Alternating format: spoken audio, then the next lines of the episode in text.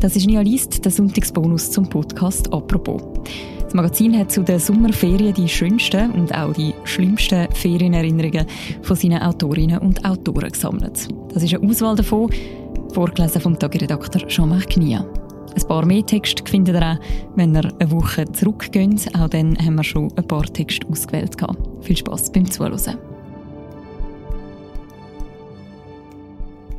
Nie erholsam, aber unverkrampft. Ferien mit der Mutter von Nina Kunz. Gammark 1999. Als ich früher mit meiner Mutter in die Ferien fuhr, wurden wir oft für Schwestern gehalten. Einmal fragte man uns an einer Rezeption in der Camargue, ob wir die Reisebewilligung unserer Eltern dabei hätten. Ich fand das lustig, meine Mutter nicht. Sie, 27, hatte raspelkurze Haare und trug eine Kamera um den Hals. Ich war sechs, hatte eine Zahnlücke und benutzte gerne Worte wie skurril oder anmutig. Da meine Mutter wenig Geld hatte, verreisten wir so günstig wie möglich und teilten uns Nachtzüge mit schnarchenden Unbekannten oder übernachteten in Jugendherbergen. Oft nahmen wir die unmöglichsten Zugverbindungen und mussten stundenlang auf Bahnhöfen ausharren, an denen es nur dreckige Stehklos und trostlose Läden gab.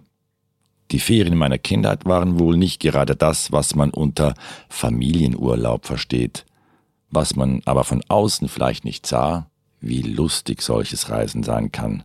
Sobald meine Mutter und ich in den Zug stiegen, tauchten wir in unsere eigene Welt ab.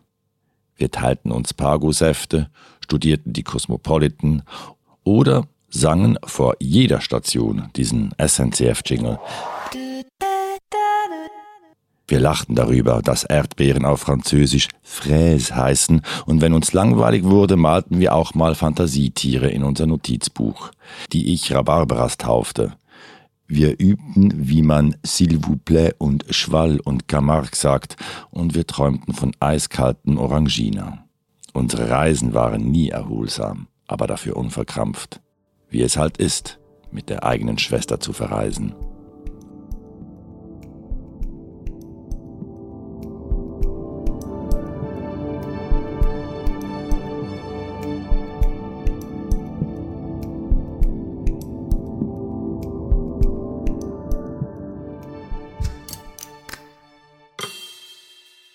Kein heißer Sommer ohne Liebesaffäre von Max Küng.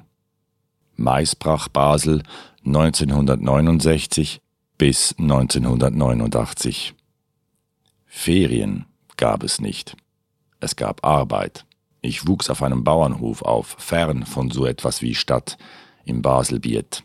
Ein Landstrich, der bekannt ist für seine Kirschbäume. Und auf diese Kirschbäume ging es dann, wenn die Sommerferien anbrachen. Leitern wurden gestellt und erklommen. Wie die Affen kletterten wir behende ins Geäst. Die Früchte wollten geerntet werden.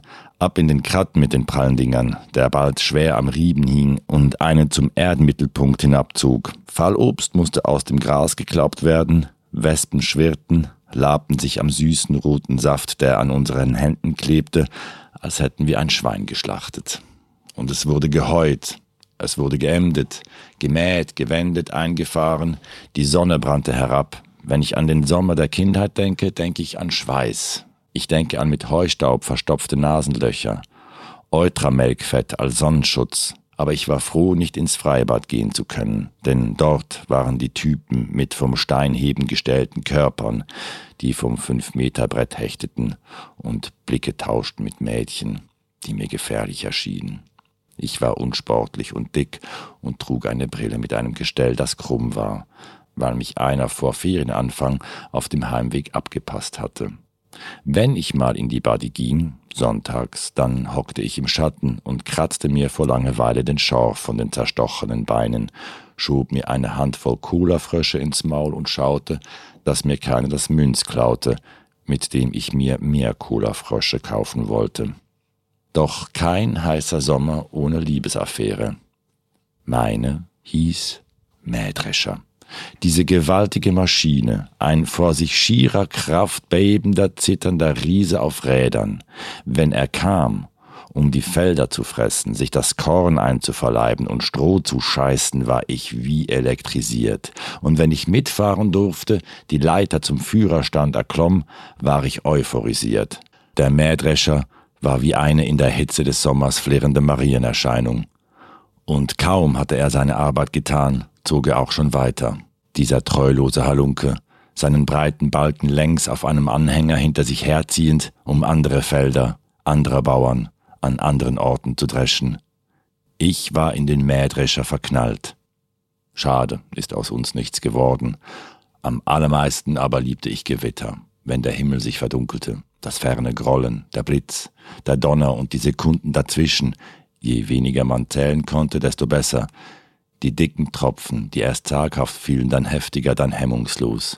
Dann wurden die Arbeiten auf dem Feld eingestellt, wenigstens für einen Moment, wenn es auf den Leitern in den Bäumen zu gefährlich wurde. Ich verkroch mich in den Kofferraum unseres Kombis. Das Geräusch von Regen, das auf das heiße Blechdach unseres Toyotas trommelte, während ich in Sicherheit Comics las, das ist immer noch die schönste Musik, die ich je gehört habe. Und ich lernte den Moment zu genießen, denn ich wusste, dass solche Gewitter von kurzer Dauer waren. Schnell zogen sie vorüber. Danach brach schon wieder die Sonne durch. Die Arbeit ging weiter.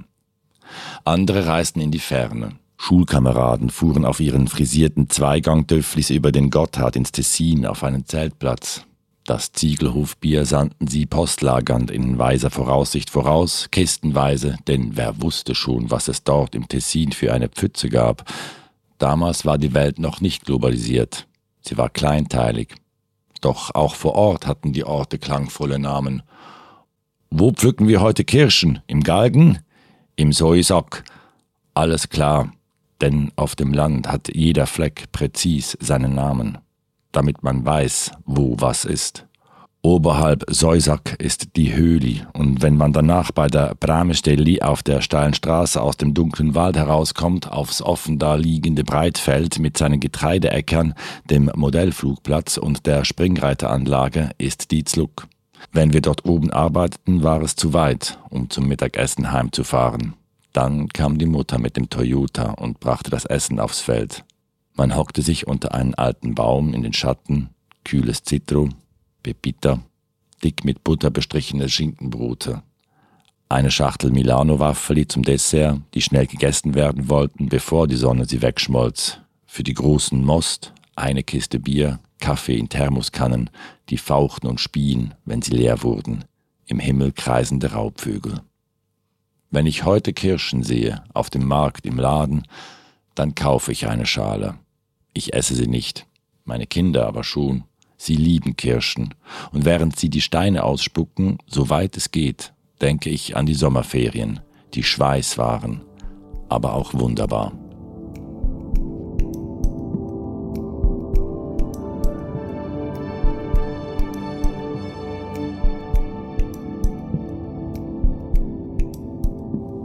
Abheben von Philipp Loser. Prag 1996 der erste Flug meines Lebens ging von Zürich nach Prag. Ich war schon älter, 16 oder 17 und sehr aufgeregt. Als Bub vom Dorf gab es wenig Anlass, irgendwo hinzufliegen. Wir verreisten mit dem alten Honda meiner Eltern, dem Zug, manchmal einem Car. Prag fühlte sich sehr weit entfernt an, so weit weg, wie ich noch nie gewesen war. Das Besondere an Prag war die Vorstellung, dorthin zu fliegen an den Flughafen in Zürich zu fahren, über die Treppe ins Flugzeug zu steigen, zu beschleunigen, abzuheben, abzuheben. Es ist heute, da man als Passagier an einem Flughafen vor allem stört und vom Sicherheitspersonal als potenzielle Attentäter behandelt wird, nur noch schwer vorstellbar, was so ein Flug in einem Dorfjungen wie mir auslösen konnte. Es war großartig. Die Abflughalle war groß und glitzernd, die Passkontrolle. Ich hatte extra einen Pass machen müssen, streng, aber irgendwie auch cool. In meiner Innentasche steckte die ausgedruckte Bordkarte. An das Flugzeug selber habe ich nur vage Erinnerungen. Die Inneneinrichtung war beige, mein Sitz von einer Art Teppich überzogen, ein bisschen rau und zu warm.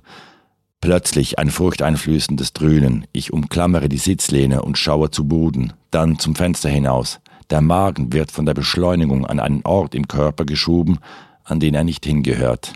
Dann erlischt das Anschnallsignal. Neben mir zündet sich einer eine Zigarette an.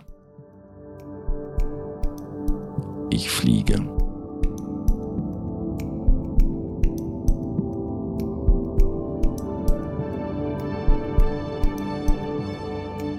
Das war eine Auswahl von Geschichten aus dem Magazin. Sie haben in den letzten Wochen Ferienerinnerungen von ihren Autorinnen und Autoren gesammelt.